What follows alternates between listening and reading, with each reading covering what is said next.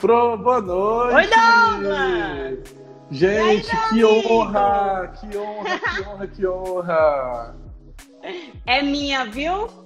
E aí, eu tô é toda encabulada, porque você tá todo nos panos, todo oh, arrumado, oh, engomado, oh. tá parecendo até que vai pra missa.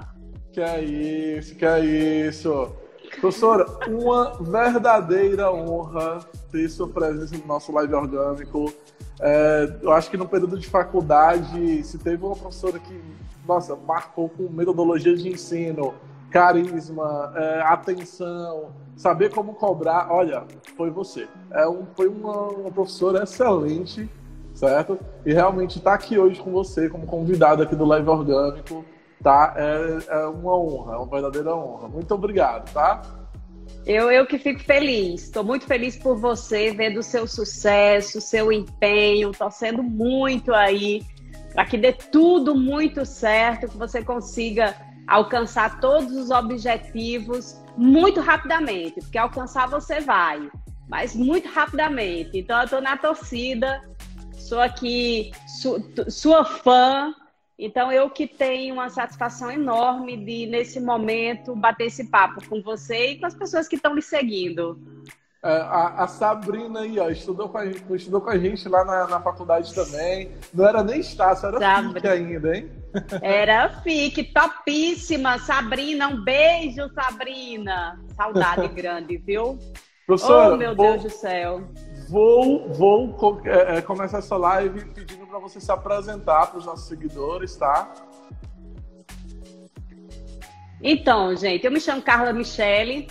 Eu devo dizer que eu sou cearense, porque pelo meu sotaque o povo pensa que eu sou intrusa, mas eu não sou forasteira. Eu sou cearense de Itapajé, mas eu morei muito tempo no Rio Grande do Norte. E morei no Rio Grande do Norte até terminar a graduação. Eu me graduei na Universidade Federal do Rio Grande do Norte, em Sociologia e Ciência Política. E desde a graduação que eu sou uma curiosa do marketing, de modo que enveredei também pelo curso de marketing. E hoje eu sou professora universitária, atuo na faculdade do Ari de Sá, na faculdade CDL. Durante muito tempo fui professora também da FIC, depois da Estácio. E o maior prazer da minha vida é ver meus meninos assim, criando asas, voando. É uma satisfação enorme. Muito, muito bom. Pessoal, certo? Vai nesse aviãozinho aqui, ó. Manda aí para cinco amigos, tá? À medida que a live for acontecendo, vai nesse coraçãozinho aqui, certo? Vai, vai forte nele, certo? À medida que vocês forem curtindo aí as dicas. No final da live, a gente vai ter uma sessão de perguntas, um momento de perguntas, então deixem todas as dúvidas de vocês, todos os comentários que a nossa equipe aqui do Orgânico já está a postos para poder passar as perguntas aqui para a gente, a gente vai responder todas no final, tá? É, professora Carla, eu acho que a gente pode começar isso iniciando justamente a nossa pauta, né? É, hoje, levando em consideração a crise que a gente está vivendo, o cenário político que a gente está vivendo, o que a gente pode esperar? O que, o que a gente tem que se preparar aí para os próximos, próximos meses aí? Douglas, é, um momento pede uma visão muito sistêmica. Né? Hoje, qualquer análise isolada da realidade é uma análise muito precipitada. Né? Então, por exemplo, você que atua muito nessa área de marketing, de branding, tem que ter uma visão muito sistêmica, porque não se sai de um momento como esse sem muita intervenção governamental. Então, é, se nós vamos recuperar mais rapidamente o fôlego na economia, depende de como o governo vai se posicionar nesse momento e como o governo mantém essa situação, né, o tempo que ela precisar ser mantida. Então, nós precisamos olhar para o que está acontecendo de maneira muito sistêmica. Então, é uma questão de saúde que envolve problemas políticos muito graves, problemas econômicos gravíssimos. Hoje, a gente tem uma preocupação muito grande com a sobrevivência dos negócios, porque, afinal de contas, eles que geram emprego. Então, nós precisamos olhar para tudo isso de maneira muito sistêmica. E aí, as ciências sociais ajudam muito nesse sentido. A ciência política, a economia, a história talvez seja uma das ciências mais fundamentais nesse momento, porque nós precisamos olhar para o passado para saber como que as sociedades se recuperaram após crises dessa natureza. Então, todo olhar agora tem que ter esse olhar, tem que ser esse olhar sistêmico. Além disso, obviamente, o momento exige uma sensibilidade social muito grande. Né? Nós não podemos hoje discutir qualquer questão que seja na nossa sociedade sem, sem se preocupar com a situação de mais de 80 milhões de pessoas que estão vivendo em condições de vulnerabilidade. Né? Nós não podemos olhar a situação hoje é, sem prestar atenção nos pequenos negócios, que não tem condições de ficar uma quarentena parado, porque não tem gordura para queimar nesse período. Então, é um momento em que se exige, principalmente por parte dessas pessoas que têm alguma capacidade de atuar de maneira mais decisiva na sociedade. Eu estou falando dos governos, eu estou falando das elites empresariais, eu estou falando da sociedade civil organizada. É um momento em que é, existe a necessidade de ter uma sensibilidade social muito grande. Então, nós não podemos fazer uma análise econômica ou análise do momento político sem ter essa compreensão de que há muitas pessoas que estão muito vulneráveis nesse momento. Então, qualquer olhar tem que levar em consideração que essas ciências elas precisam dar um, um, um suporte teórico conceitual para a gente enfrentar essa questão. E aí, Douglas, eu acho que surge um momento novo. Durante muito tempo, nós tivemos parcelas significativas da sociedade que foram tornadas invisíveis, né? Pessoas que Agora nós descobrimos que não tem água para beber, sequer para lavar as mãos. Né? Eu estava vendo hoje uma série de reportagens mostrando essa situação de pessoas que moram em periferias, nos, nos grandes centros urbanos, e numa comunidade existe uma única torneira para toda a comunidade. Detalhe, a torneira é, é de, uma, de uma ligação fraudulenta. Então, diante de uma situação dessas, esses indivíduos que foram tornados invisíveis, eles agora gritam, eles aparecem de maneira é, muito persistente no nosso cotidiano e, e, e, obviamente, que agora, mais do que nunca, se faz necessário é, olhar o que, que nós estamos fazendo enquanto sociedade, né? colocando à margem dessa sociedade parcelas muito significativas da população. Então é o momento de nós entendermos como é que chegamos a esse ponto, e aí eu estou falando é, da situação do país, mas eu falo também da realidade de outros países. Vejam o que está acontecendo, por exemplo, nos Estados Unidos, né? A gente alimentou durante muito tempo essa ideia de um sonho americano de que nos Estados Unidos as pessoas vivem muito bem, que é todo mundo é, com condições de consumir, todo mundo com condições de pagar um plano de saúde, e essa não é a realidade, agora nós estamos vendo. Então, enquanto sociedade, é, quais foram as escolhas que nós fizemos e agora como é que nós podemos recuperar tudo isso?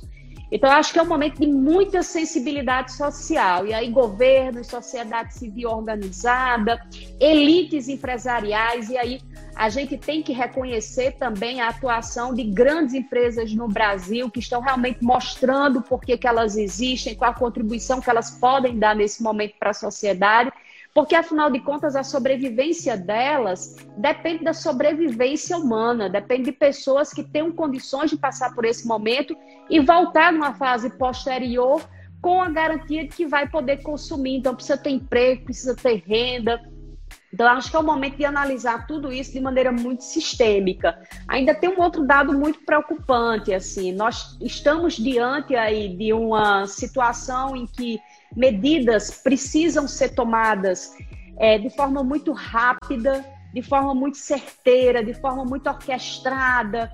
E aí a gente fica nessa situação de insegurança muito grande quando nós temos uma, uma lógica aí de tripartição do poder que não consegue ser respeitada e nós não sabemos é, é, o quanto um poder pode interferir na decisão de um outro poder. Nós temos um pacto federativo, que é uma outra discussão também que nós precisamos fazer, que, que claramente é, posiciona estados com autonomia, mas aí é necessário que um Supremo Tribunal Federal diga os estados têm autonomia e esses estados eles vão poder decidir sobre a situação do isolamento, sobre a utilização de equipamentos de proteção individual, sobre medicamentos. Então, é muita coisa acontecendo nesse momento e nós precisamos aí, governo, sociedade civil, elites empresariais, olhar muito para essas questões com, com muita sensibilidade social. Eu acho que a palavra é, empatia, ela nunca foi tão importante na nossa sociedade, né? E agora tem que sair do papel, tem que sair de uma estratégia de marketing, tem que virar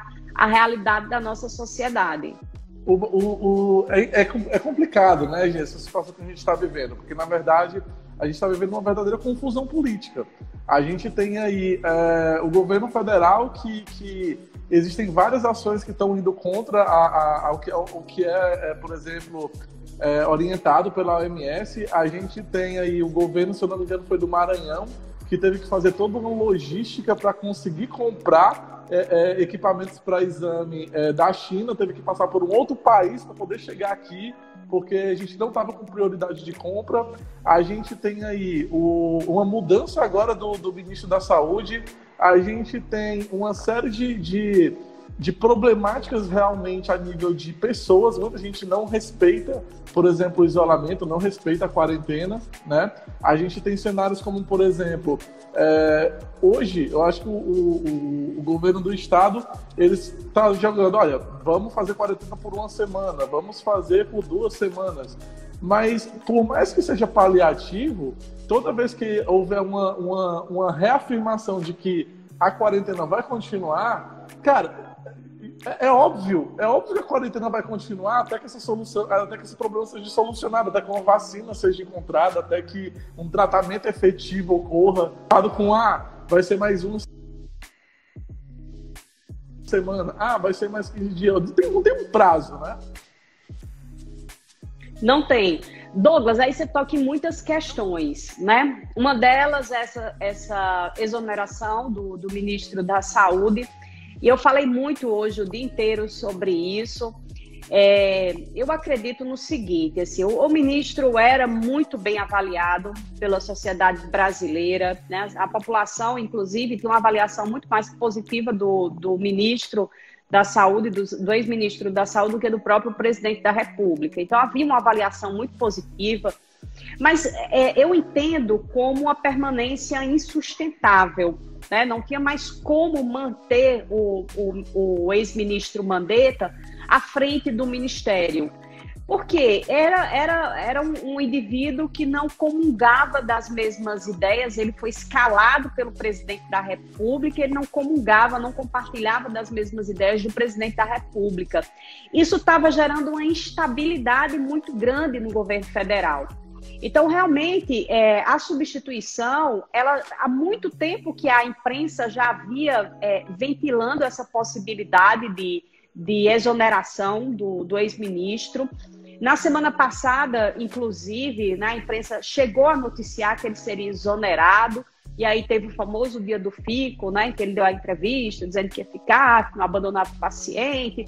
Mas essa, essa situação ela foi se agravando, né? Porque o ministro publicamente começou a fazer críticas muito pesadas ao presidente da República. Então, não, não tinha como manter essa situação, que gerava, inclusive, uma instabilidade muito grande é, para a própria sociedade. Né? O presidente diz uma coisa, depois o ministro diz outra, aí o presidente diz que concorda, daqui a pouco faz um pronunciamento dizendo que discorda. Então, isso gera insegurança numa situação em que as pessoas estão ansiosas, estão angustiadas, estão numa incerteza muito grande. Nós não sabemos quanto tempo isso dura, nós nem conhecemos a realidade porque não temos dados para conhecer essa realidade. A gente não sabe o que está acontecendo de fato no país. Quantas pessoas são infectadas, quem de fato é infectado, quem são as pessoas vulneráveis. Nós não sabemos dessa realidade. Então, Tudo isso já gera uma situação de incerteza, de ansiedade, de insegurança.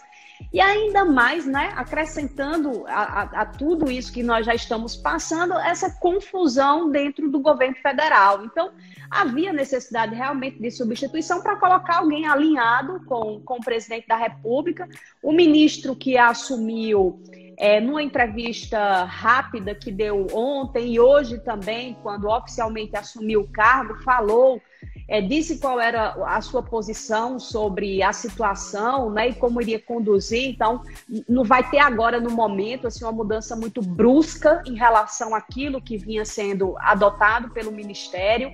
É, então, a probabilidade é de que essa situação ela se perdure por algum tempo, até que o governo ele tenha condições, se é que vai ter condições de, de, de ter é, é, um dado mais próximo da realidade. Então, enquanto não tiver esse dado mais próximo da realidade, vai ter que manter essa situação de isolamento das pessoas vai ter que atuar de maneira muito firme, garantindo condições mínimas, principalmente para essas populações mais vulneráveis, para esses pequenos negócios que não têm condições de manter empregos, então vai ter que destinar recursos e o Estado pode se endividar, inclusive já existem recursos para isso.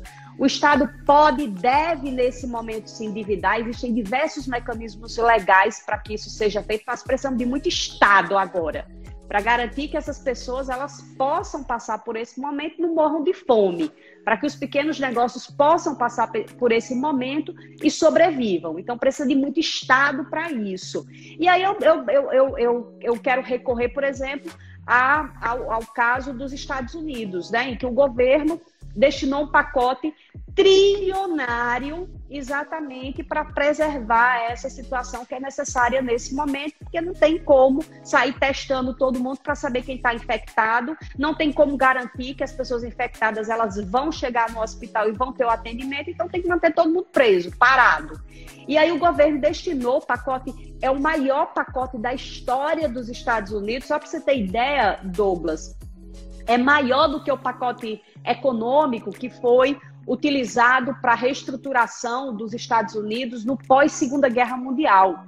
Então, é assim que tem que, que atuar o Estado nesse momento, de maneira muito firme é, obviamente que já existem recursos, e aí existem recursos já da saúde, existem recursos que podem ser destinados de outras pastas nesse momento para a saúde, existe dinheiro de emenda parlamentar, então, parlamentar que pediu nesse momento para construir uma praça com um monumento banhado de ouro no meio da praça, numa cidade de mil habitantes, que não tem um hospital. Quer dizer, né? Aí, aí, nessa situação também a gente vê o, o, quanto o dinheiro público é utilizado de forma inadequada nesse país. Então, utilizar esse recurso que já existe, né? inclusive as reservas governamentais, e, obviamente, se for o caso, vender títulos da dívida pública, isso se faz no mercado de ações, o Banco Central tem autonomia para fazer isso. O que é importante nesse momento? Tem um Estado ter um Estado com um governante que diga: olha, nós vamos, enquanto nós não tivermos o dado, nós temos que manter, porque são as diretrizes estabelecidas pela Organização Mundial da Saúde, porque nós temos outros países que tiveram que fazer a mesma coisa. A gente ficou muito naquela, Douglas, dizendo assim: ah, é, é coisa de, de oriental, é coisa de chinês, isso não chega no Ocidente, né? O Ocidente inteiro olhando para o negócio dizendo, não, isso é coisa de gente esquisita. Aí o negócio começa a chegar na Europa. Aí a gente olha, ainda tem gente hoje que diz assim: ah, mas a situação da Itália é diferente da situação do Brasil, porque na Itália uhum. tem muito, muita gente idosa. Ainda tem gente dizendo isso. Hoje ainda tem gente dizendo isso. Então, é, aí a gente fica olhando para o mundo, ai não, é porque a Itália tem muita gente idosa, aí foi para a Espanha, ai não, porque a Espanha é muito diferente do Brasil, aí chegou nos Estados Unidos, não, é Nova York, não é muito não, diferente bom... do Brasil. E aí o, o negócio chega aqui. O bom são os argumentos frívolos. Né? Não, mas aqui, é, é, aqui no Ceará é quente, não, não vai dar é certo. É quente. Não, aqui, nada a ver com nada, né? E o, pois os, é. comparativos, os comparativos, tipo, ah, mas mais gente morre todo dia assassinada do que esse coronavírus. Tipo, como assim, gente? São os comparativos que não faz sentido. É, não faz o menor sentido, não faz o menor sentido por si só e o mais incongruente é porque ninguém tem dado. para dizer o que de fato acontece, quem é que de fato está infectado, porque não tem, não tem condição de, de testar.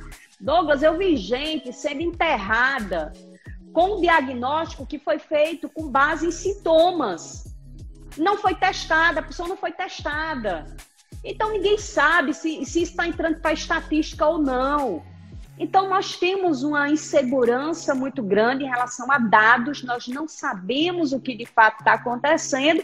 E aí, claro, o ministro, esse que, a, que assumiu o cargo, ele vai ter que manter o que já vinha sendo desenvolvido pelo Ministério até que ele tenha condições, se é que ele vai ter condições de fazer isso, de dizer para a sociedade brasileira, ó, todo mundo se acalma, vamos começar a flexibilizar esse negócio, porque não, não tem esse risco que a gente imaginou que teria no primeiro momento. Então, enquanto ele não tiver certeza disso, o governo tem que atuar e tem que atuar de maneira muito incisiva para manter dignidade para as pessoas, principalmente esses mais vulneráveis, e também, principalmente, para as pequenas empresas, para os pequenos negócios tem que ter muito Estado nesse momento. Então, uma coisa é essa, essa situação aí do, do Ministério, né? que no meu entendimento tinha que ser substituído mesmo, né? E que agora realmente haja um alinhamento aí, que o presidente da República, ele de fato tem encontrado alguém que esteja alinhado com aquilo que ele imagina que seja importante nesse momento, mas que ele traga dados para dizer, olha, eu, eu imaginei realmente o que está acontecendo e os dados estão aqui. Então, enquanto não tiver dado, não tem como mexer na situação. Uma outra coisa importante nesse momento e que tem sido muito evidenciado é essa incapacidade dos poderes de manterem uma discussão minimamente razoável. Isso já vem ocorrendo há algum tempo, né? essa briga e esse cabo de força entre o presidente da República, o presidente da Câmara dos Deputados, já vem acontecendo há algum tempo, agora se agravou. É, os próprios, os próprios governos. Os próprios governadores e, prefeitos. Então, não existe um, um alinhamento é, é, cada um fazendo o seu Exatamente. e, tipo assim, tá totalmente. Não existe uma centralização. Né? Não existe. Não é realmente. Exatamente. Não existe hoje uma atuação, uma, uma atuação forte do governo federal que direcione todo mundo a trabalhar de uma forma sistemática, padronizada. É, tanto que eu, é, é, é eu, assim, é muito bom que, que, o nosso governador esteja conseguindo fazer um bom trabalho, mas é absurdo o, o, um, um, tipo de trabalho ser realizado por, uma só, por um só governo sendo que existem outros estados no Brasil que ninguém mais sabe o que está fazendo. Não existe uma padronização. Exatamente. Então, é, esse é um outro problema, né? Tem essa confusão aí do presidente da República com o presidente da Câmara dos Deputados. Isso gera problemas muito sérios, né? Porque, por exemplo, os estados agora começam a enfrentar essa situação de perdas de receita. Né? Há uma, uma perspectiva aí de que só nesse primeiro momento do, do isolamento os estados eles já percam cerca de 30% da receita proveniente do ICMS, que é o que é o recurso, é o principal recurso dos estados. E em relação aos municípios, o ISS. Então, essa discussão já saiu da Câmara dos Deputados, né, uma proposta que foi enviada ao Planalto, e aí, por causa dessa briga que virou, parece que coisa pessoal, né, entre um, um presidente da República, o presidente da Câmara dos Deputados, que não diz assim, ah, o, o presidente da Câmara está conspirando, né, ele está querendo é me tirar do cargo. Aí o presidente da Câmara diz que vai responder com flores, quer dizer, provoca ainda mais, né? Ao dizer que vai responder com flores, ele está provocando mas, ainda mais o presidente da República. Mas o pior é que é complicado, porque quando você, você a população ela já está, ela já tá é, ansiosa. A, o nível, o, o, o número de gente com depressão aumentou a gente está numa completa instabilidade, porque ninguém está sabendo o que está acontecendo e ninguém sabe o que fazer. E a gente vê notícias como, por exemplo, que o nosso presidente é de longe a pior gestão da crise que existe hoje. É, a gente vê situações em que existe uma mudança de um cargo importante como ministro da Saúde, assim, por, por razões que, tipo assim, por mais que sejam contrárias, é um pior momento para se pensar em, em uma situação dessas. Então é tudo muito, é tudo muito fragilizado. Eu acho que, o, acho que é a palavra-chave aqui né, né, nessa conversa. o nosso, o nosso sistema público hoje está completamente perdido, está completamente paralisado, está tá, tá frágil. É, é, essa, é, essa é a palavra correta. É, há uma, uma situação, nós estamos passando por um momento que exigiria muita maturidade governamental, assim, muito entendimento da administração pública, muito entendimento das funções de Estado, é, muito entendimento do que deve ser feito para tranquilizar a população. Então, nesse momento, nós precisaríamos de um governo assim. E aí o governo, nessa situação né, de hesitação, diz uma coisa de manhã, diz outra coisa de tarde, outra coisa de noite, e vai nas redes sociais, publica uma série de agressões gratuitas a outro país, né? O filho, o ministro, vai agredir um país que a gente precisa agora, porque é o nosso principal comprador. Como é que você esculhamba? Já imaginou, Douglas, você que trabalha com o mercado, a troco de nada está esculhambando o seu principal comprador. É, é, é, é, totalmente surreal. É surreal. É pra gente achar graça, né? Se a gente não vivesse aqui, a gente acharia até que é meme, né? Que é coisa assim, que é palhaçada mesmo, que é presepada. Então, é, é uma situação de muita insegurança num, num momento em que nós precisaríamos de decisões mais acertadas, né? De, de coisas que fossem melhor explicitadas para a sociedade, né? Eu vi um dado da Alpine, você falou aí que as pessoas estão depressivas é quase 50% da, da, da população brasileira diz que está muito mais ansiosa e insegura. Então, isso causa outros problemas muito sérios numa sociedade. Né? Portanto, nós deveríamos, nesse momento, ter a tranquilidade de um governo estável, responsável, sensível às questões sociais, porque nós temos que falar dessas coisas. Acho que nós precisamos repetir muito isso.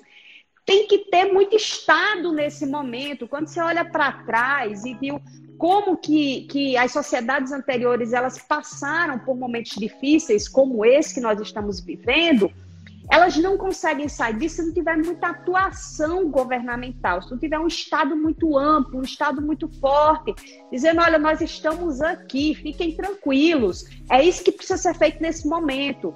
Então, é, é isso que nós precisamos nesse momento, né? E aí tem uma coisa importante que é assim: é, pelo menos nós temos essa atuação de governadores que estão preservando aí as suas populações, né, com essas medidas de isolamento, porque nós temos um modelo federativo, né? Se nós vivêssemos, por exemplo, no estado unitário, o que o presidente da República decidisse teria que ser aplicado em todos os estados. Então, pelo menos nós temos nesse momento governadores que entenderam que há realistas bastante específicas Tá me, tá me ouvindo, Douglas? Que deu uma Tô parada, assim. Eu dei uma travada tá no teu áudio, mas voltou.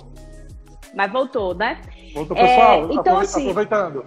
É, pessoal, não deixa de ir no aviãozinho aqui, tá? Manda essa, manda essa live aí para cinco amigos, pra gente chamar mais gente para poder falar desse assunto que é mega importante, tá? E vamos ajudar aqui a alavancar o nível de qualidade da live, tá? Então, assim, vai nesse coraçãozinho aqui, ó. Feroz, feroz. Não sem pena, sem pena, sem medo de ser feliz, tá? Pode continuar, Sandra. Então, nós temos governadores que entenderam que precisam preservar as suas populações, porque nesse momento, é claro, isso passa por um entendimento do que seja o seu território, né, onde você tem o poder de decisão o que está acontecendo naquele território no momento. Porque nós não podemos comparar, Douglas, por exemplo, a situação de Fortaleza é uma situação muito delicada. Porque é uma cidade que tem um fluxo muito grande, né, em virtude do hub, tem um fluxo muito grande de pessoas. É uma cidade que tem problemas muito sérios em relação à assistência à saúde. Então, nós temos que ter um olhar sobre Fortaleza que é diferente, por exemplo, de um estado que ainda está numa situação em que você não tem esse fluxo tão grande de pessoas, que você não tem aí essa proliferação como a gente está vendo em outros lugares. Então, os governadores eles, eles, eles têm esse entendimento dos seus territórios. Então, isso é muito bom, porque isso é garantido por um pacto federativo, né? É, precisou o Supremo dizer, olha, está na Constituição, não precisaria nem o Supremo ter dito isso. Mas como tem essa briga muito grande entre o governo federal e os governos estaduais, aí o Supremo teve que se posicionar para dizer, olha, está na Constituição, isso aí se chama pacto federativo e apresentou o pacto federativo aos nossos gestores. É, um grande problema qual é? É que esse pacto federativo, que foi estabelecido pela Constituição de 88, ele gerou uma descentralização administrativa, né? a ponto dos governadores, por exemplo, estarem cada um tomando conta de seus territórios. Mas ele não foi tão generoso na distribuição de recursos, na descentralização financeira. Tanto é que a gente chama o modelo brasileiro de devolutivo. Porque a maior parte da arrecadação tributária é feita pela União. Uhum. E a União depois tem que devolver isso para os estados e para os municípios. Agora, receita, como está perdendo, perdendo receita, como está perdendo nesse momento, né? Eu dei o dado aqui no início. Avalia-se que essa perda, só nesse primeiro momento, já chega a 30% de comprometimento do ICMS. Porque, obviamente, você tem uma atividade econômica que foi aí reduzida drasticamente e de maneira abrupta, né? Porque ninguém se preparou para isso. Foi assim, numa semana disseram, ó, o vírus chegou no Brasil. Na outra semana todo mundo teve que ficar recolhido. Sim. Então foi tudo muito rápido. Ninguém estava preparado para um negócio desses. E, obviamente, que isso gera o comprometimento da receita. E aí, o governador, ele até bem intencionado, né? Diz assim: já ocupei 100% dos leitos. E agora, se chegar mais gente na porta do hospital? Vai cortar, e vai encontrar a porta trancada. E aí, a gente está preparado para isso? A gente está preparado gente... para ver gente morrendo na porta do hospital?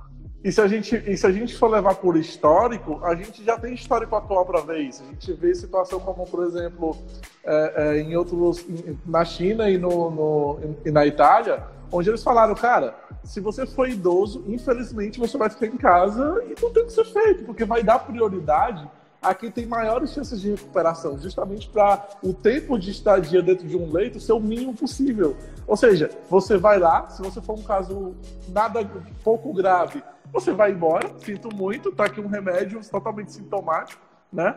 E é isso, não tem, não tem o que ser feito. A gente tem aí é, é, decisões importantes, né? Como, por exemplo, ter utilizado o PV para construir um hospital, foi, foi uma tomada de decisão muito rápida.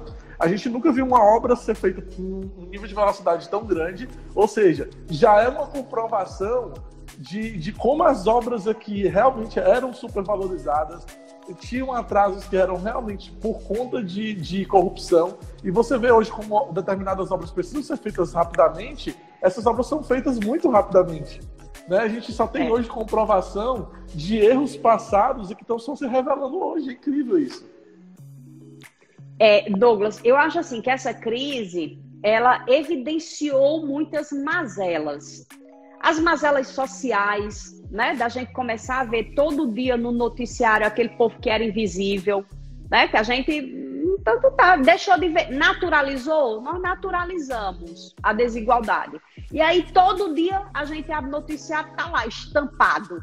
Uma pessoa que não tem água para lavar a mão, não tem água. Imagine se ela tem sabão. Se uma pessoa dessa sabe o que é álcool em gel. Não tem condições. Então, evidenciou e, e, e colocou assim, estampou no, no, nos noticiários, estampou essa desigualdade que nós temos, e aí eu volto a dizer, não é uma, uma realidade só do Brasil, isso no mundo todo, está estampado no mundo todo. Né? Veja no caso dos Estados Unidos. Onde é que as pessoas estão mais infectadas? Em Manhattan, que é a área mais nobre, que é onde você tem o maior PIB per capita. E onde é que as pessoas mais morrem? É na periferia de Nova York, é lá onde você tem a maior quantidade de pessoas negras, é onde você tem a maior quantidade de pessoas que estão na informalidade, que estão nessa situação de desemprego. É lá que essas pessoas mais morrem. É o que está acontecendo em Fortaleza hoje, né? Porque enquanto a doença estava localizada ali na região central e o pessoal correndo para o Monte Clínico, correndo para a Unimed, né? Tá, tá ótimo. E, e quando chega na periferia zona, que você não tem como isolar as pessoas, porque são muitas pessoas amontoadas dentro de um cômodo, quando sim, existe sim. esse cômodo, sem água, sem condição mínima de higiene, Então, gritou, sabe? A questão do saneamento numa cidade como Fortaleza, que é uma, que é uma, uma metrópole, né? uma das maiores capitais do país. Então, gritou essa coisa, essa mazela social. Gritou essa, esse desgoverno que nós vivemos, assim, no sentido de que os poderes eles não conseguem minimamente lidar com a situação, assim, entender o que está acontecendo e dizer assim, agora a gente não pode dividir, não pode ficar um passando o tempo todinho é, esculhambando o outro na televisão, nas redes sociais. Está tá no momento de somar, está no momento de sair um projeto da Câmara que diz assim, olha, o governo federal vai ter que dar um jeito de socorrer estados e municípios, porque eles perderam receita, eles não vão ter condições. E o Estado é o responsável pela saúde, Estado e município também, porque a atenção primária está no município. Eles têm que pagar por isso. Aí como é que você diz para o governador, olha, mantenha a população dentro de casa, é, preserve vidas, Sim não deixe as pessoas transitarem, se ele não tem recurso para isso, se ele não tem condições é. financeiras de manter isso. E ainda é então é uma incongruência muito grande. É aquela questão de tipo assim, hoje a gente está preocupada, muita gente está preocupada com a economia, muita gente está preocupada com negócios, isso não, não, não tem errado, mas existe uma situação hoje que as pessoas não estão levando em consideração. Como tu falou, é muito bom hoje para quem, por exemplo, tem uma casa com dois quartos que consegue deixar um doente isolado dentro de um quarto, mas como é que você consegue fazer uma família de seis dentro de uma casa se isolar se uma pessoa for contaminada? Não, aquela pessoa vai contaminar a família, ela vai contaminar a comunidade toda dela. Essa semana mesmo, acho que foi ontem, foi anteontem, saiu uma notícia que falou a gente ainda não viu a fase ruim, porque ainda não chegou com força na periferia. Quando chegar com força na periferia, a gente vai ter situação muito mais grave, com potencial muito maior do que a gente já viu em qualquer país. Porque a, a, a, o, o, o, tamanho do Brasil, o tamanho de Fortaleza, o tamanho da parcela de pessoas que estão que, que em situação de rua, que estão em situação de periferia, é muito grande. É muito grande. A gente estava acompanhando tem umas duas semanas a gente ajudou um, um, rapaz lá no centro, o André dos Anjos. Todos os dias ele vai para a Praça do Ferreira, ele e a equipe dele se arriscando. Mas ele vai lá, ele leva comida, ele leva calçado, é, porque como o centro está fechado, os moradores de ruas que, que, que às vezes recebiam alimento da, dos lojistas, que recebiam alimentos dos mercadinhos de lá, cara, não tinha mais ninguém. Então essa galera tava bebendo água daquela, daquele fosso do, da Praça do Ferreira, sabe? Tipo, então são, são esses tipos de situação, esse tipo de coisa que a gente precisa ter essa sensibilidade. Cara, se você tem hoje condições de fazer a mais por alguém, mano, se você não tem a índole de sair de casa, tá com medo, não tem problema. Mas se você consegue encontrar uma instituição para doar, se você consegue comprar alimento e entregar, se você consegue encontrar água, água crucial crucial, né? E assim, a gente realmente não está sabendo o que fazer. É, é, a gente pegar uma situação do PV, mano, foi uma situação atípica.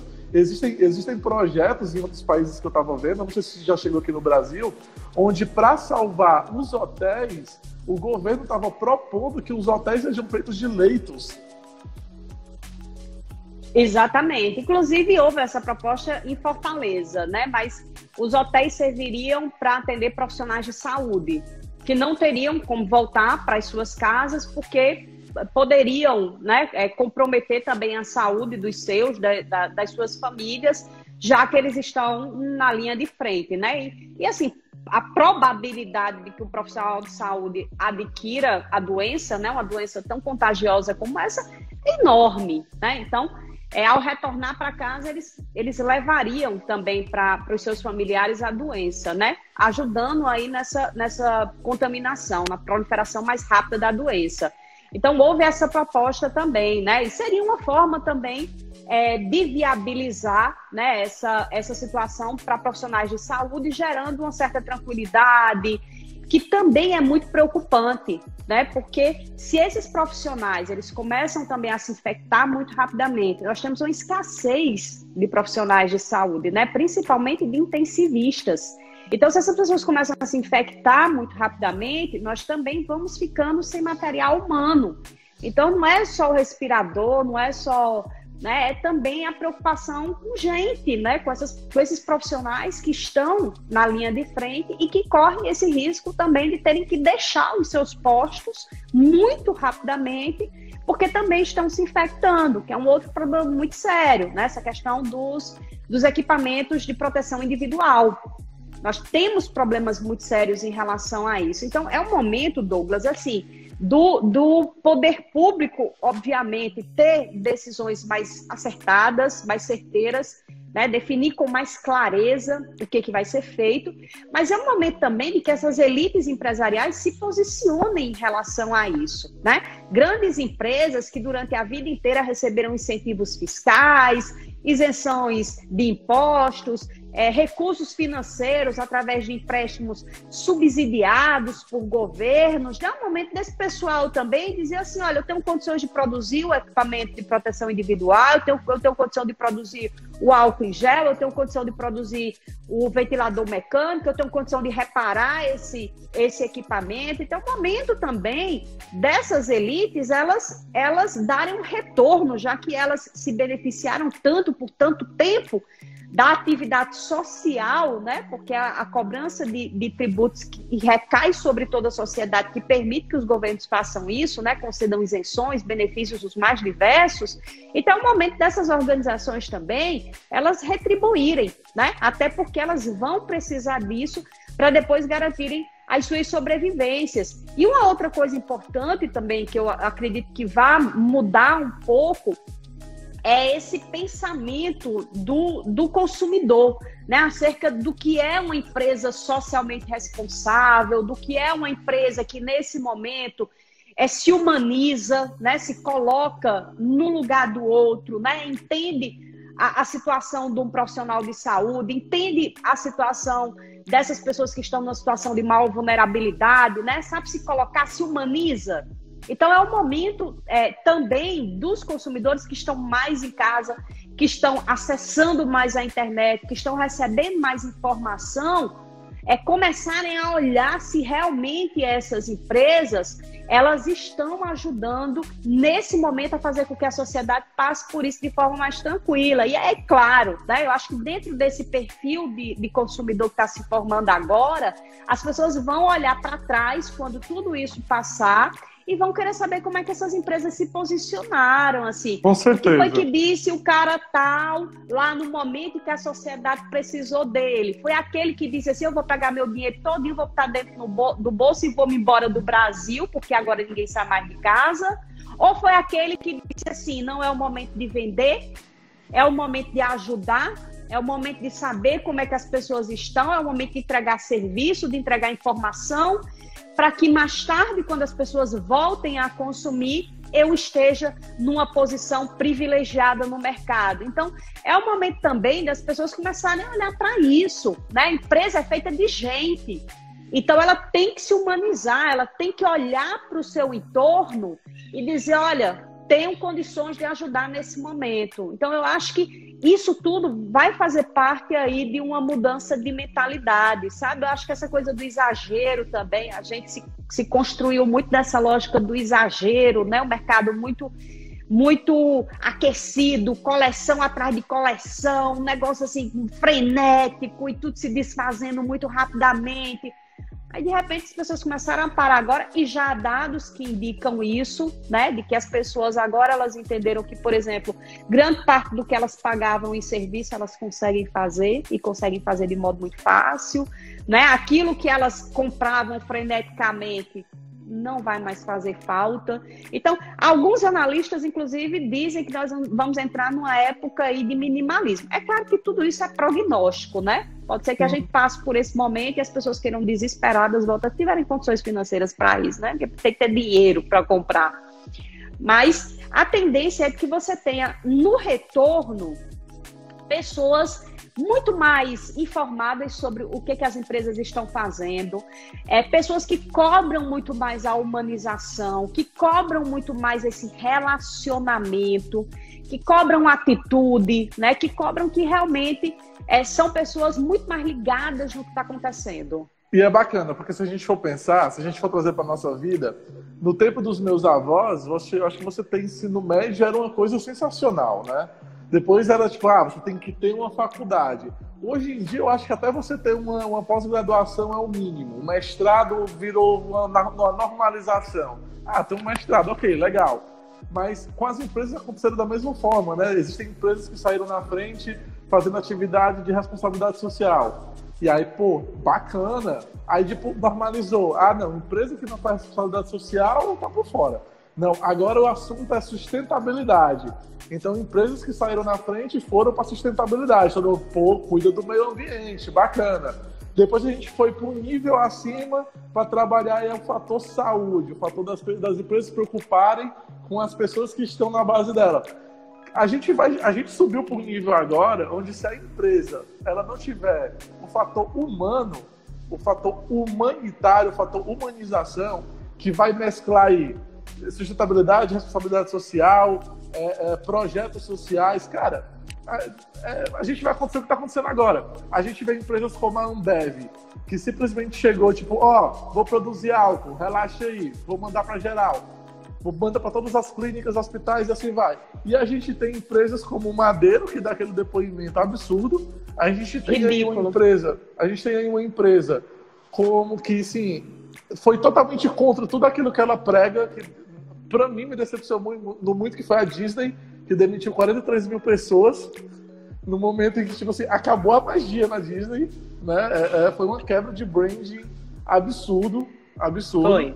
E Cara, é, a gente vê empresas pequenas que estão fazendo o possível para manter a, a, os, os, funcionários.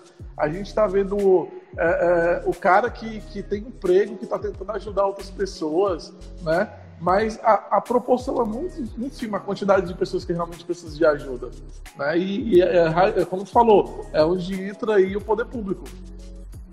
Exatamente, né? Na realidade deveria ser essa ação conjunta, né? Deveríamos ter mais empresas produzindo porque tem condições de fazer isso, né? Claro que a gente tem que colocar na conta aí essas empresas que de fato se posicionaram da maneira correta nesse momento, né? Então temos vários exemplos, né?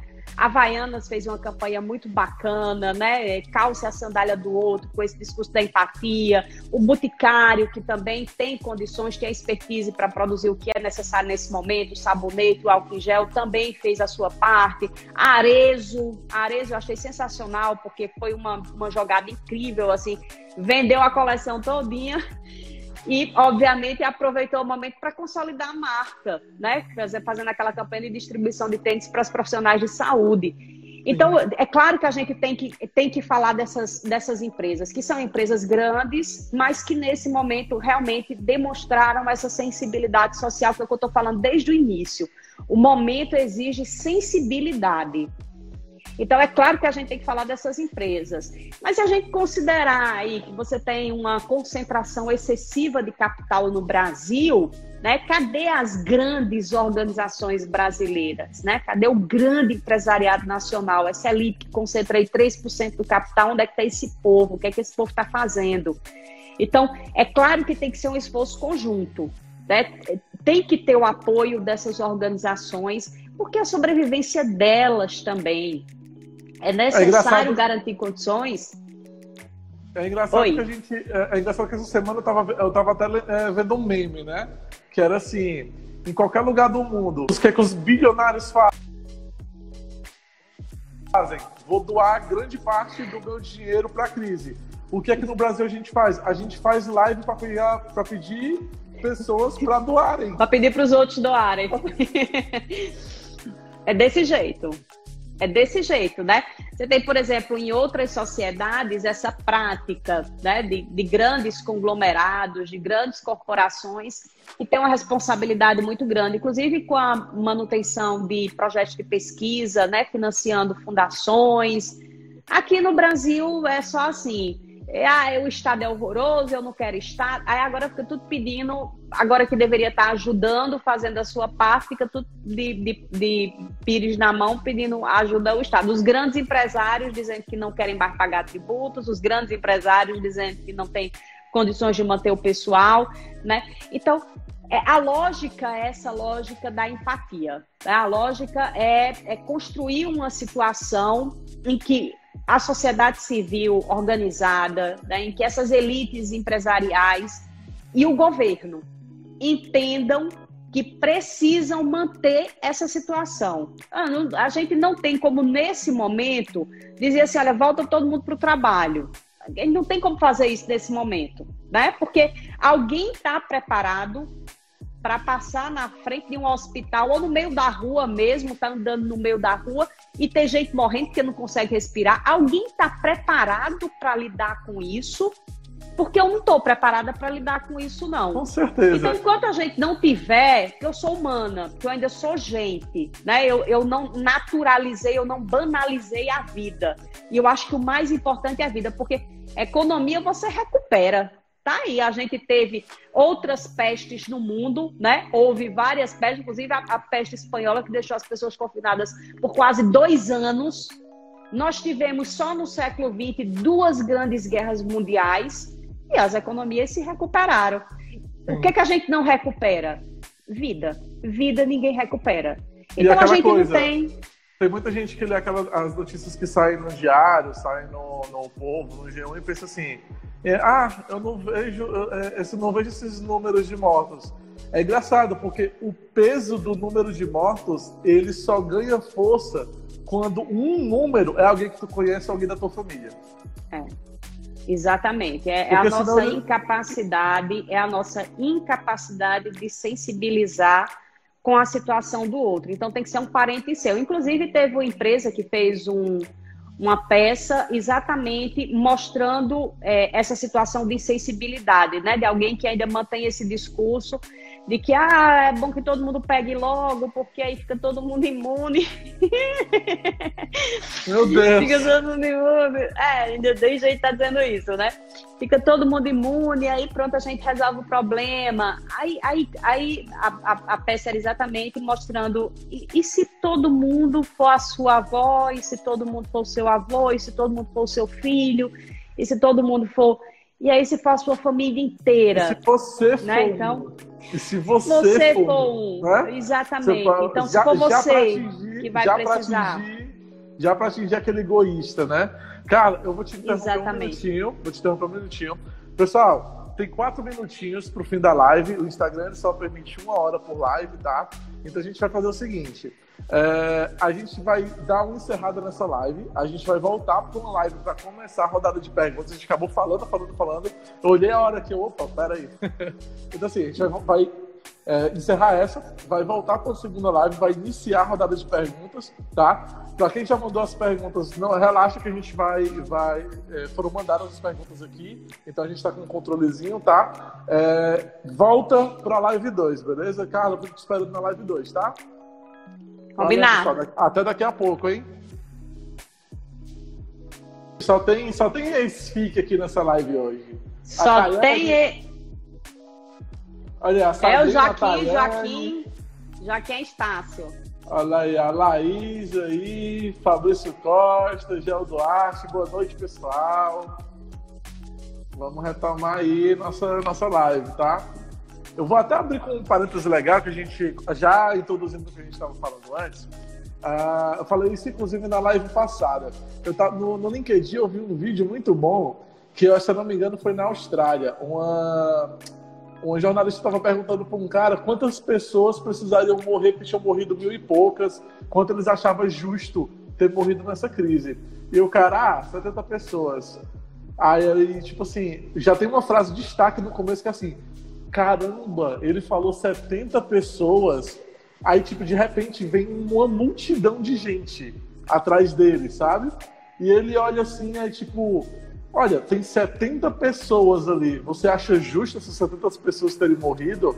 As 70 pessoas eram pessoas da família dele, amigos, sabe? Então, tipo assim, ela, ela termina o vídeo falando assim: e aí, quantas pessoas tu acha que deveriam ter morrido? Eles zero. E, e é, é, é, esse fator de sensibilidade, né, cara? A gente precisa ter sensibilidade é. com o próximo. A gente, eu acho que a gente, a gente vive numa sociedade hoje que existem muitos rótulos né? Eu estava estudando muito essa semana essa questão de como é que a gente se identifica, quem é a gente é, né? Então, A gente é muito. Hoje em dia, eu acho que a gente se, se lida muito com a nossa profissão. Ah, quem a gente é, quem é você na sociedade? Ah, eu sou. É, trabalho com marketing. Ah, eu sou um cientista político. Ah, eu sou um padeiro. Ah, isso era muito, isso era muito, muito útil antigamente no, no, nas vilas, nas, nas, primeiras comunidades, né? Você precisava identificar alguém, você identificava aquela pessoa pela profissão que ela executava. Mas hoje a gente está se deparando muito com isso. Eu acho que antes da gente ser um empresário, antes da gente ser um trabalhador, antes da gente ser um médico, um paciente, antes da gente ser um juiz e um presidiário, acho que antes da gente ser polícia e ladrão, acho que antes de qualquer coisa a gente é humano eu acho que essa, essa realidade está trazendo muito isso à tona, né? A gente é humano. Aquele cara que a gente está vendo passando fome, ele é humano que nem você. E você podia estar naquela situação. Né? Essa questão da empatia é muito forte. É, quem entrou agora aqui. foi a Cel Studart. Você tem que marcar uma live com a Cel, da Desencaixa. Olha aí, Cel. Topa uma live a Cel. aí. Tem que, tem que marcar uma live com a Cel porque eu, eu acho que a Cel, além de ter esse olhar muito profundo né, para o marketing, para o branding, ela tem uma sensibilidade muito grande. Então, eu acho que o momento é o momento da Cel, sabe? Eu acho que é compreender que as empresas elas precisam se humanizar, elas precisam virar gente como a gente fala, né? A mãe diz assim, menino, vire gente, as empresas precisam virar gente, né? Precisam entender, assim, que tem que olhar para o outro, tem que olhar para o seu entorno. E eu acho que a Cel é, é, é a pessoa que, que tem essa, essa compreensão apurada, né? Além de ser profissional topíssima, assim. Ô, é... Cel, já fala, já dá um oi pra gente ali no direct, tá? Pra gente agendar esse live orgânico, tá? A gente vai querer tu aqui nessa conversa aqui, entendeu? A gente, olha, a gente já conversou com vários profissionais, todos eles contribuíram com informações excelentes. Eu acho que a gente, quando decidiu fazer o live orgânico, nosso objetivo era muito simples. Tem muita gente desinformada, tem muita gente com medo, tem muita gente não sabendo o que está acontecendo. Pô, a gente é marketing, marketing de qualquer coisa é comunicação. Vamos, vamos nos comunicar, né? Vamos trazer gente que, que são de várias áreas da, da nossa vida. A gente não é só uma área, a gente são, nós somos formados por várias áreas né? E vamos chamar essas pessoas para falar sobre aquilo que elas têm a dizer sobre assuntos que interessam a todo mundo, independente de, de quem somos, né? É, Ó, ela já topou, viu? Já topou. Já quero ver Olha essa só, live. Hein? Vamos, vamos conversar direitinho aí no direct. Vamos, vamos agendar essa live. Uh, cara, a gente tem uma pergunta aqui do professor Joelson Ramalho Rolim. Michele, como os prefeitos de municípios pequenos, especialmente do Sertão, Centro-Sul, com cidades é, dependentes, que não se sustentam sozinhas, devem se portar diante dessa grave crise? É, na realidade, assim, há muitas especificidades, né? É, você não pode considerar um município do interior do Ceará, né, que tem uma população que corresponde, por exemplo, à quantidade de alunos que eu tenho na FIC, você não pode considerar que ela tem as mesmas necessidades de uma cidade como Fortaleza, né? Você tem um trânsito muito menor de pessoas, então você tem uma situação que possibilita, obviamente, que as pessoas estejam é, transitando como elas não podem estar numa cidade como Fortaleza. Isso significa dizer que é para ficar no meio, do, no, no meio da rua desafiando o coronavírus? De forma alguma, né? Alguns municípios eles já determinaram né, essa situação de paralisação de parte do comércio. Obviamente que isso vai gerar um impacto na receita do município. Quando o município, obviamente, tem uma atividade comercial que permite esse recolhimento de, de tributos, tá? Muitos municípios cearenses eles vivem de repasses da União. Então, o dinheiro que eles recebem é o dinheiro de AIH, é o dinheiro do Fundeb, é o dia do FPM, que é o Fundo de Participação dos Municípios. Então, essa é realidade de grande parte dos municípios cearenses. Então, esses, esses municípios, eles não têm uma atividade comercial, uma atividade produtiva, que haja essa necessidade de uma paralisação, de colocar todo mundo né, nessa situação. É claro que os que, obviamente, vão sofrer mais nesse momento são esses municípios em que a pandemia se instalou não tem capacidade de atendimento dependia muito para manter as suas contas em dias do recolhimento, principalmente desses tributos, né? no caso do estado do ICMS, no caso dos municípios do ISS. Aí esses vão precisar de um aporte financeiro muito maior do governo federal. Sabe o que, que acontece, Douglas? Lá nos Estados Unidos, ninguém, ninguém se pergunta assim: como é que vai ficar a situação do, do município? Não, ninguém pergunta, por que, que ninguém pergunta isso? Porque uma família que recebe até 6 mil dólares por mês está recebendo um cheque de 3.200 dólares.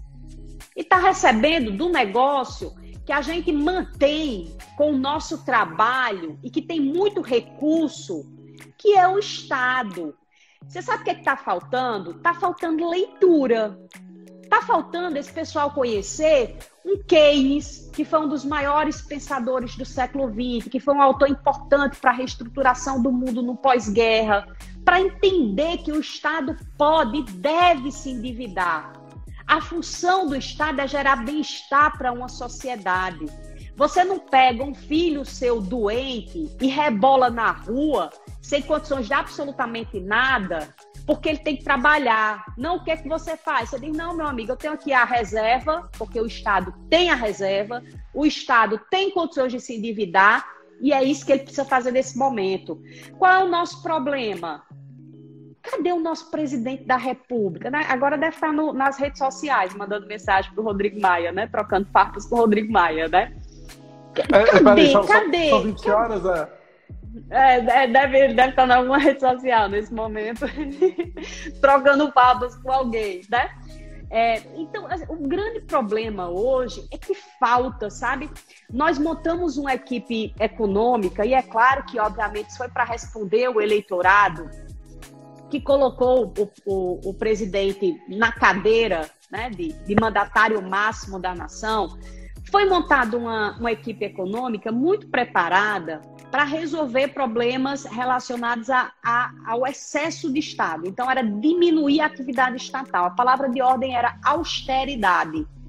Então, é enxugar, enxugar, enxugar. E aí, o que, é que nós precisamos nesse momento? É o contrário disso. Então, a equipe é muito eficiente no sentido da austeridade, de controle de gasto. Ela é eficiente para isso é tudo que a gente não precisa agora. Então, há um vácuo muito grande, há um vazio muito grande, né? nós precisaríamos dos grandes economistas brasileiros, desenvolvimentistas, keynesianos, né, que conhecem essas teorias e que podem apontar o caminho, dizer assim, meu amigo, olha, na história nós temos nós, já existe precedentes para isso. Vamos olhar para trás, né? Talvez a ciência mais importante nesse momento seja a história. Vamos olhar para trás para ver como é que as sociedades saíram disso. E eu vou lhe dizer, Douglas, não sai sem Estado. Então tem que ter muito Estado. A gente se pergunta aí como é que a gente vai sobreviver, aí como é que a gente vai, porque a gente sente a falta do poder público, né? Porque é uma pessoa que não tem água para lavar a mão. Cadê esse poder público? Cadê esse Estado? É o pequeno comerciante que nunca teve empréstimo subsidiado, não, com juros subsidiados, nunca foi no BNDES pegar dinheiro com juros subsidiados, não. E esse cara é. agora precisa. É, então é, é, o momento do Estado chegar junto. 2020 ele está sendo um ano muito de revelação. A gente pega, por exemplo, o estado, o estado de São Paulo, que esse ano teve uma das maiores chuvas que alagou e parou a cidade inteira, né? E várias famílias ficaram desabrigadas, é, teve, teve, se eu não me engano, até desmoronamento lá em, em acho que Osasco, não lembro, e a gente percebe o seguinte, a cidade não estava preparada para uma chuva daquele nível, e o prefeito da, da cidade falou, se nós não tivéssemos feito uma obra de saneamento na, no, nos anos anteriores, poderia ter sido pior. Cara, já foi pior, foi horrível. Então, assim, a, a 2020 está sendo um ano que está revelando que todo o histórico de tudo aquilo que a gente não fez, de tudo que a gente estava vivendo, que se tivesse sido feito direito, talvez hoje a gente tivesse mais preparado para algo do tipo, né? Porque, por exemplo, A pois gente pega é. situações em que a gente está falando muito de coronavírus. Mas, cara, continua. Te...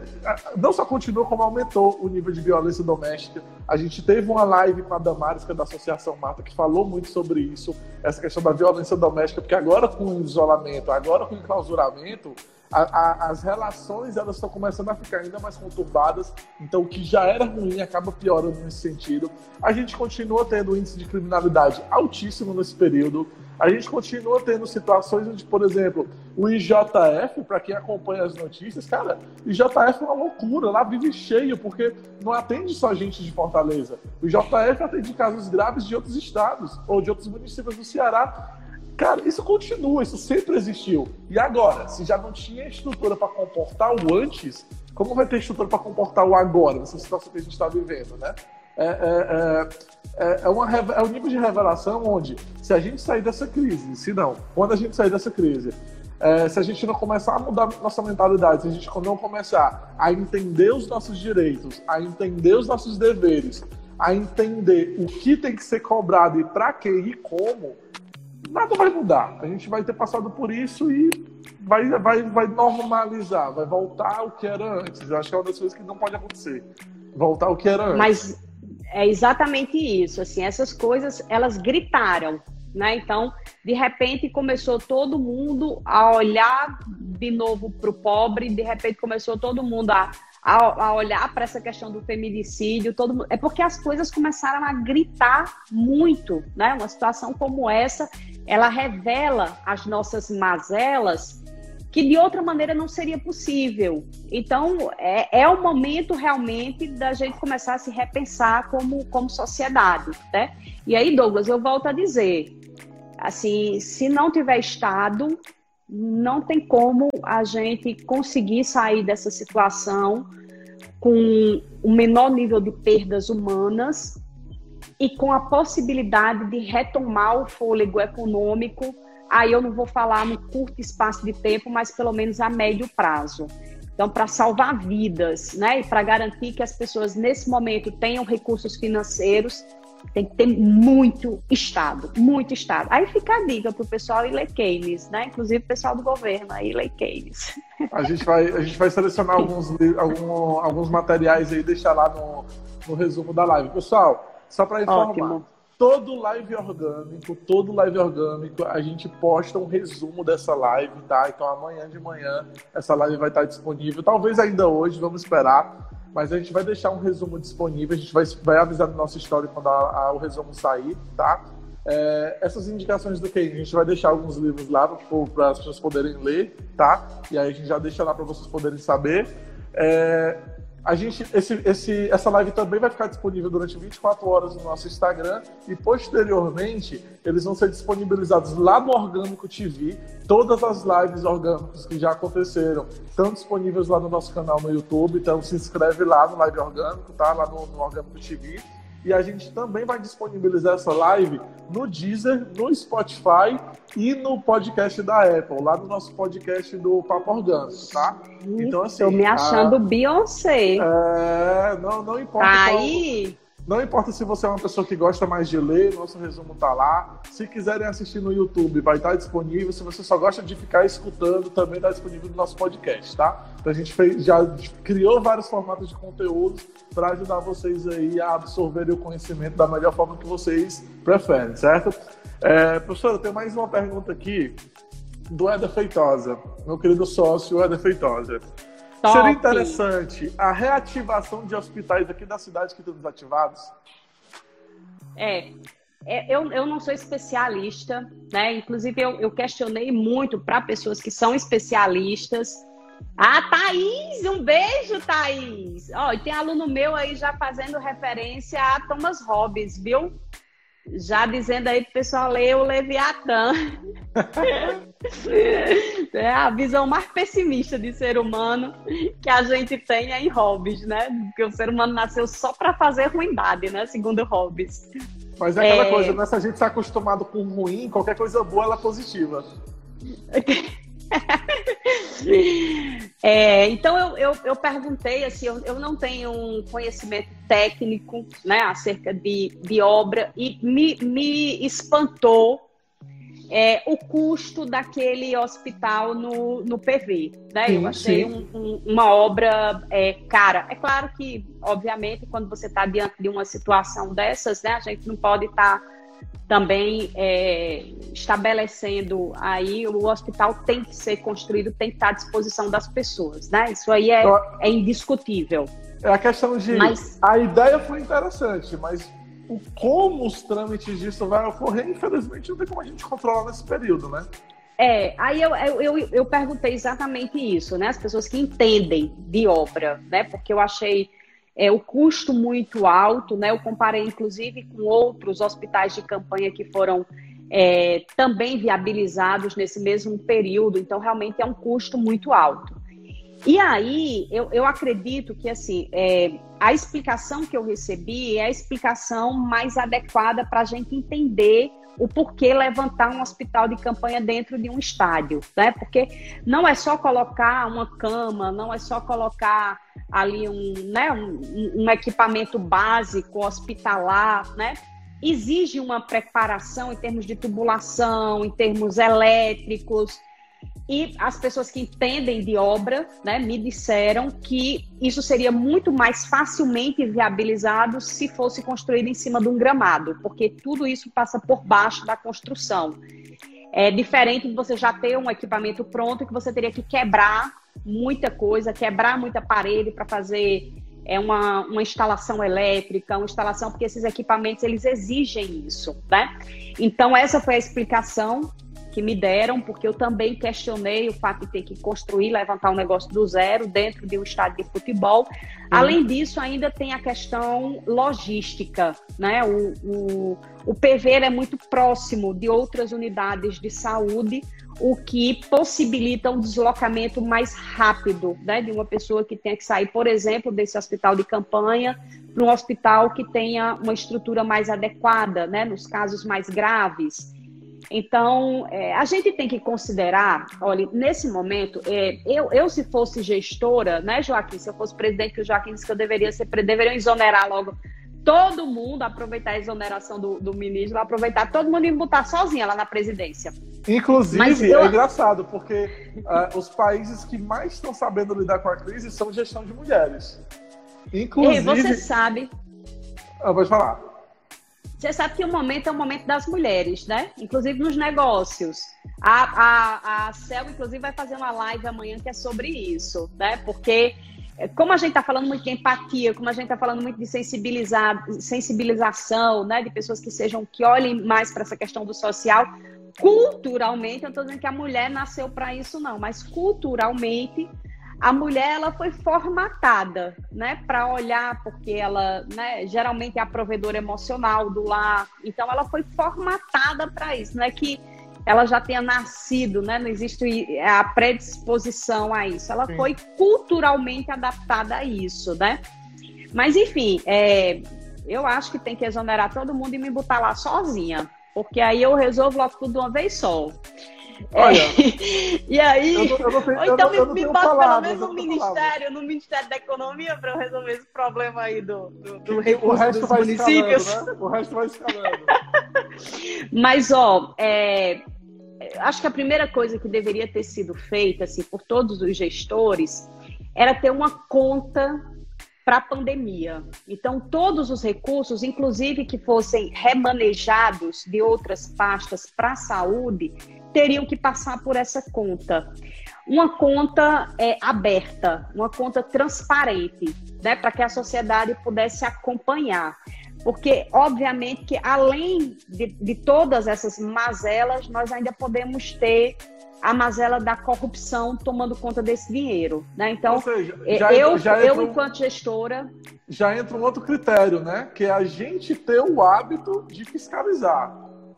Né? Que, assim, é, é. O portal da transparência transparece muita coisa, mas muita gente não tem o hábito de ir lá conferir a transparência, por exemplo. Mas, Douglas, eu acho que, que assim, nós estamos criando uma cultura diferente. Quando eu digo a você que as pessoas vão olhar para trás e vão ver o que, é que as empresas fizeram nesse momento, que as pessoas agora estão cotidianamente ligando a televisão, ligando uma rede social e se deparando com essa pobreza gritando, com a pessoa sem água para lavar a mão, com o mendigo que está bebendo água de um poço. Então, está tudo gritando. Né? Então, nesse momento, e tem uma questão também que eu acho que ajudaria muito nesse sentido, que é assim, é, nós ainda não superamos a eleição de 2018, então as pessoas ainda estão na guerra eleitoral de 2018 e, obviamente, que isso. Carla, a tua chamada ela travou. Carla, a tua, a tua, a tua, a, a tua chamada ela travou um pouquinho. Eu não, eu não consegui entender o que tu estava falando. É, nós, nós não conseguimos superar a eleição de 2018. Então, o campo político ainda está muito polarizado. E aí você, obviamente, que tem os inconvenientes disso, né? mas você tem todo o aspecto positivo, que é de uma fiscalização muito grande. Então, se você abre essa conta torna essa conta transparente, né? Publica toda a movimentação dessa conta. Vai ter gente olhando o tempo todo para isso. Isso eu tenho certeza que vai ter, nem que sejam os petralhas, vão estar direto fiscalizando. Desculpa, viu? Se tem algum, algum, algum petista aí. Mas vão estar fiscalizando, vão estar fiscalizando esse dinheiro, entendeu? Então a primeira coisa que deveria ter sido feita era a abertura de uma conta exatamente para que todos os recursos destinados a, ao controle da pandemia nesse momento, eu estou falando de todos os recursos, aqueles que vão para a saúde, aqueles que vão para a economia, né, que é essa destinação, por exemplo, dos 600 reais, que é esse, esse empréstimo aí com uma taxa de juros menor para os para os pequenos negócios. Então, todo esse dinheiro deveria ser movimentado através de uma conta da pandemia. Né? Então, Mas é, é uma conta aberta e assim, transparente. A gente, a gente já tem é, é, vários modelos que foram utilizados em países antes de chegar no Brasil. A partir do momento que a gente viu que isso estava se alastrando, que era uma questão de tempo de chegar aqui, já devia ter, ter, ter feito, sido feito um, um preparativo é, é, é, muito, é muito ilógico você pensar o seguinte: se está acontecendo um problema em tal local, vamos, vamos, prepar, vamos nos preparar para quando chegar aqui a gente está preparado. Não, chegou de supetão, do nada, em Fortaleza, pelo menos em Fortaleza, o que eu mais vi é: temos o primeiro caso no Ceará. Nossa! Pronto, a partir daí foi que as pessoas começaram a prestar atenção. Mas o primeiro caso de São Paulo, se eu não me engano, foi em dezembro de 2019, ninguém estava nem aí. É, tanto que eu vi até, eu, vi até essa semana uma, uma, uma, uma, capa de um jornal, aí eu me lembro da, da, da, da Lígia. Nossa, saudades Lígia Salles, né? A Lígia na, nas aulas de semiótica. semiótica. Uma foto gigante de carnaval e aqui embaixo, bem pequenininho no canto, o primeiro homem em São Paulo com 60 anos foi diagnosticado com coronavírus. Eu, quem diria que depois de um tempo mas, meu amigo, é o, é o nosso espírito macunaíma, né? Deixa para amanhã. Se deita numa rede, fica se balançando. Hoje, hoje literalmente. resolve. Hoje, literalmente. Olha, eu vou dizer, o Buffy. Mas deixa eu lhe dizer, é um problema da administração no país, viu? E aí não é só administração pública, não. É um problema da administração no país. A gente tem uma dificuldade enorme de pensar a longo prazo né? De pensar assim, olha, eu vou me programar para uma coisa que, que pode acontecer. Não, mas primeiro precisa acontecer, primeiro precisa matar uma de gente, para aí a gente começar a digerir, cair a ficha e As começar a tomar alguma providência. Né? As empresas não estavam preparadas para isso, até grandes empresas estavam preparadas para isso. Eu acho que empresa que tem caixa, ok, ela tem, consegue dar respiro, ela consegue pensar, ela consegue ter a calma do raciocínio. Agora, empresa que não tem caixa, nossa. Que é a grande básico. maioria. Né? Ontem Exatamente. eu conversei com, com o professor Christian, que é o, o proprietário da Result, que é uma consultoria de, de varejo, do, desse mercado varejista, e ele disse que há uma média aí de 30 dias 30 dias é o que essas empresas conseguem resistir. Depois disso, acabou-se. É por isso que eu digo: se não tiver Estado, acabou-se. É Infelizmente, é a nossa realidade. Uh, inclusive, tem uma pergunta até do Albino, que ele falou aqui. Nessa quarentena, qual é a solução de quem não tem o que comer dentro de casa? Do professor liberal, do povão. vou incluir aqui, né, dos autônomos. Acho que se não tiver Estado, já respondeu a pergunta, né? Se não tiver Estado. Morre de fome. Morre de fome. Morre de fome porque não tem, não, não tem como, né? A gente já estava numa situação muito ruim. É bom que se diga isso, viu? Nós já tínhamos uma situação de 12 milhões de desempregados.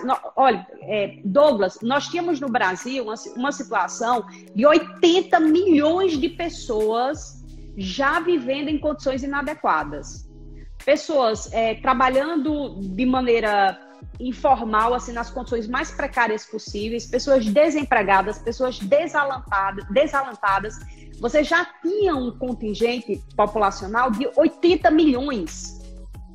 Então, é, é, isso aí só foi agravado, né? Porque era a pessoa que estava assim, numa precariedade muito grande, mas conseguia um, um quilo de arroz para passar uma semana, a família todinha, e que nem isso aí conseguiu mais. Então, que a gente tem que parar para olhar para isso. Que, que sociedade nós criamos? Que monstro é esse?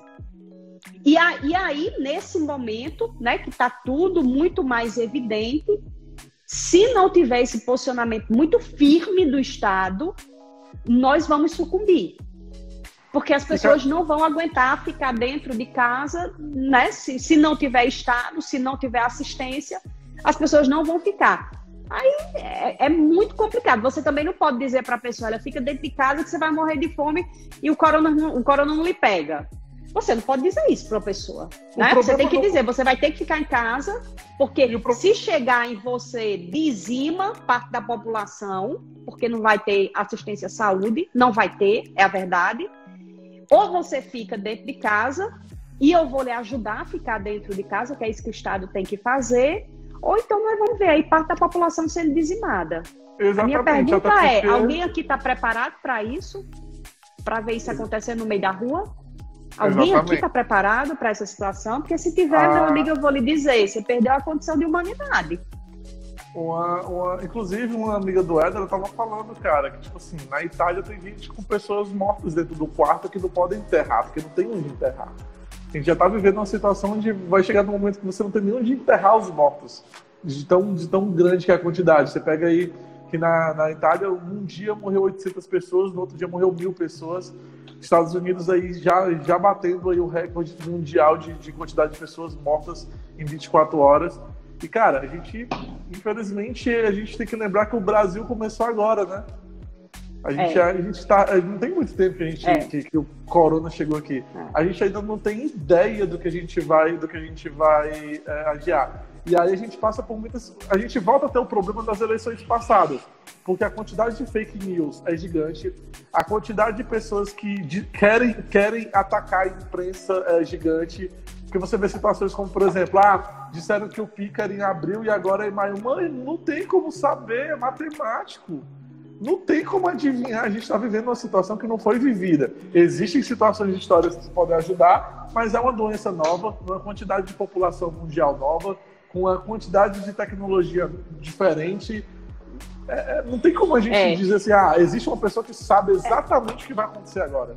Não, não tem como. E a gente poderia se aproximar dessa análise se houvesse condições de testar. Qual é o problema? É porque nós não estamos testando as pessoas, então ninguém sabe quem é que está infectado. Você liga para aquele serviço de saúde, a pessoa que lhe atende diz assim: olha, é muito provavelmente você está, fique em casa. É, ninguém vai lhe testar. O bom foi uma então, notícia que eu li. Tem... O bom foi uma notícia que eu li hoje que tinha assim: esses são os dados de suspeitas dentro do Brasil hoje. Se você quer ter uma aproximação da realidade, multiplica por 15 é, é, é, muito complicado, né? Onde, onde se conseguiu né, permitir essa flexibilização do isolamento, né, como no caso da China, foi feita a testagem massiva, né? Então todo mundo era, era testado e aí você tinha condições de gradativamente ir, ir liberando as pessoas, né? Nós não temos condições de fazer isso, né? Nós não temos testes, nós não temos como saber quem são as pessoas que estão infectadas. Uma pessoa infectada, ela contamina muita gente. É claro que para algumas pessoas isso aí vai, vai, vai passar e a pessoa não vai nem, nem saber que teve a doença, né?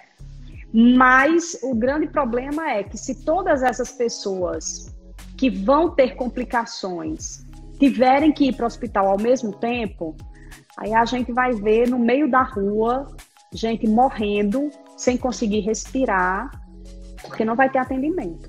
Então, será que algum né? governante, será que algum governante vai conseguir conviver com uma situação dessas?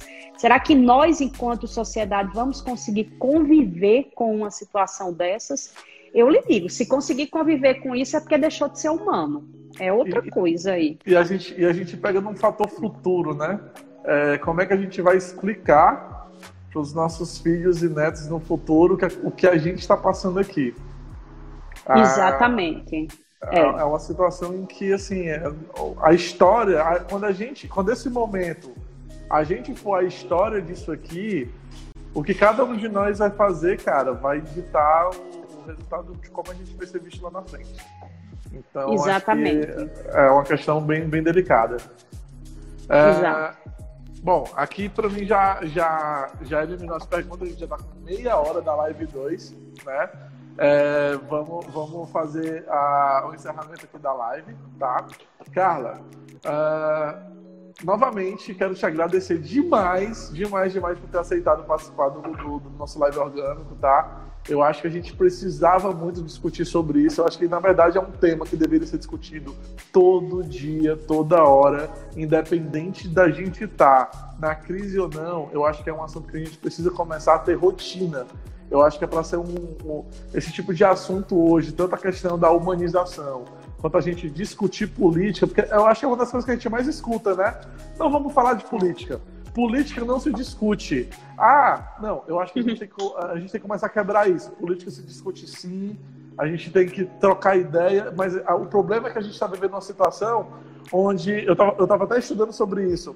É, a política ela surgiu para que uma pessoa de um pensamento A e um pensamento B elas consigam encontrar um meio termo comum para poder seguirem juntos. A gente vive uma sociedade onde a gente tem de um lado um polo, de um lado e um outro, onde os dois estão mais preocupados em estar certo e aí, ao invés de eles tentarem encontrar o caminho conjunto, eles ficam dominando a mentalidade das pessoas que estão é, com aquele mesmo pensamento. E aí a gente divide. É a, é a regra básica da guerra, né? Dividiu, conquistou, é. Corona ganhou. É, pois é, é complicado, porque assim, a política sempre foi a disputa pelo poder. Mas é o poder para se construir alguma coisa. Quando fica a disputa do poder pelo poder, aí nós vemos esse, esse vazio que nós estamos sentindo hoje.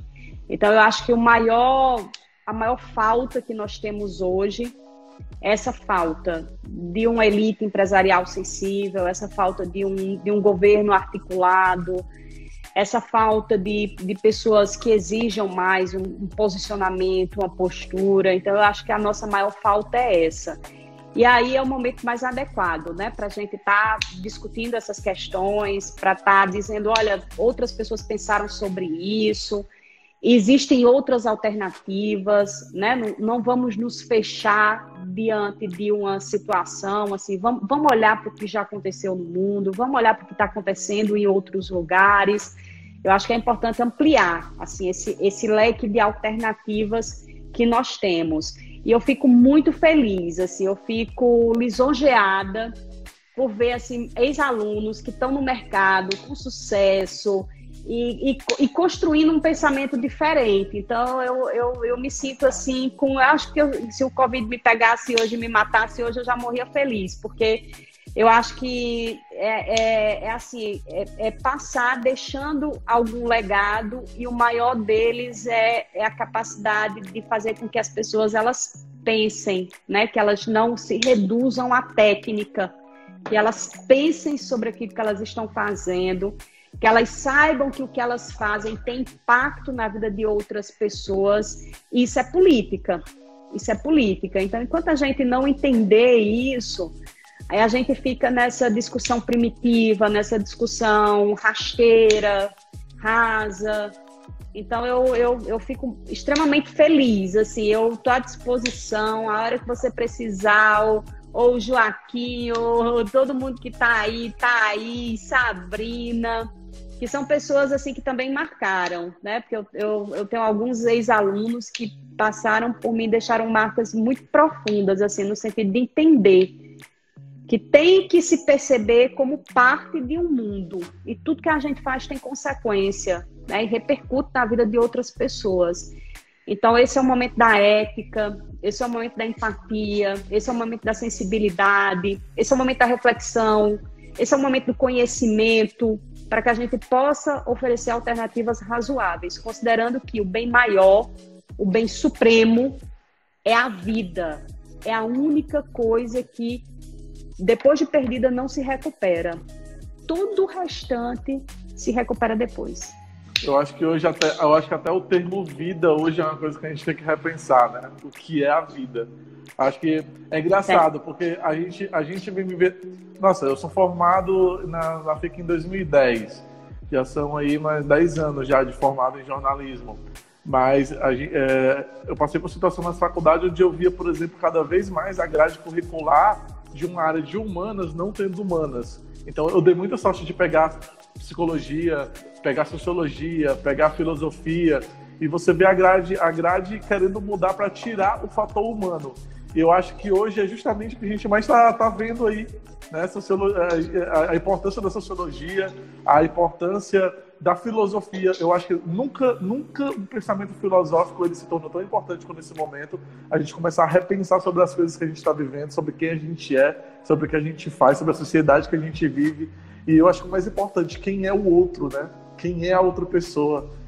A, a, a, acho que é uma das coisas que eu sempre, sempre trabalhei muito, eu prezo muito isso com a minha equipe. Gente, muito cuidado com o que vocês falam para outra pessoa, sempre procurem edificar, sempre. Você nunca sabe o que aquela pessoa pode estar passando.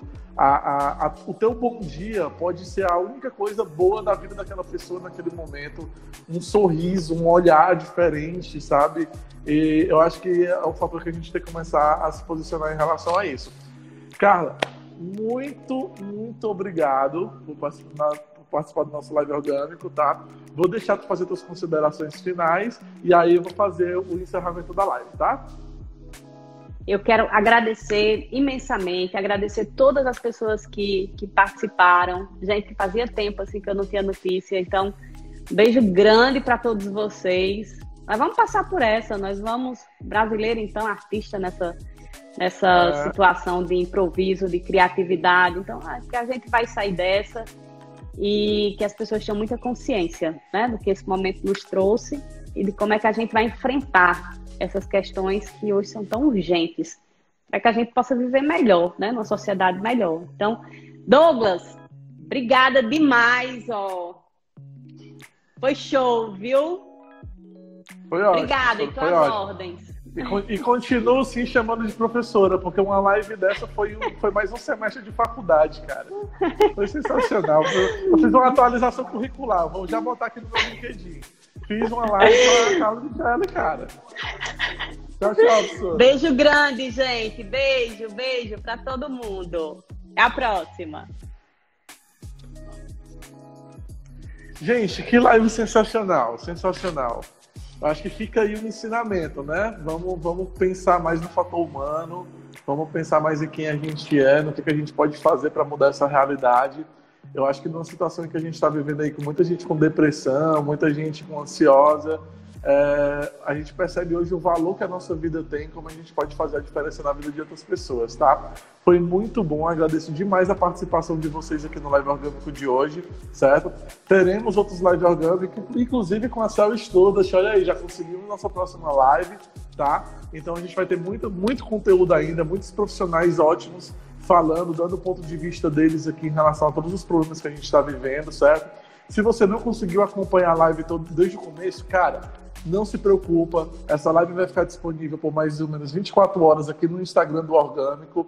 Se vocês é, esperarem por mais ou menos uma semaninha, a gente vai disponibilizar essa live também no Orgânico TV. Todas as lives que a gente fez estão disponíveis lá, tá? Então, assim, assistam as lives passadas, teve muito assunto interessante, muito assunto, muito assunto bom, realmente, tá? O resumo dessa live vai estar disponível entre hoje e amanhã de manhã, no máximo para vocês que vocês perderam, tá? E a gente também vai estar disponibilizando essa live pelo podcast da, da Orgânico, que é o Papo Orgânico, no Deezer, no Spotify e no podcast da Apple, tá? Então, assim, muito boa noite, muito obrigado pela participação de vocês e a gente se vê no, nosso, no próximo Live Orgânico. Boa noite, pessoal. Ó, fique em casa.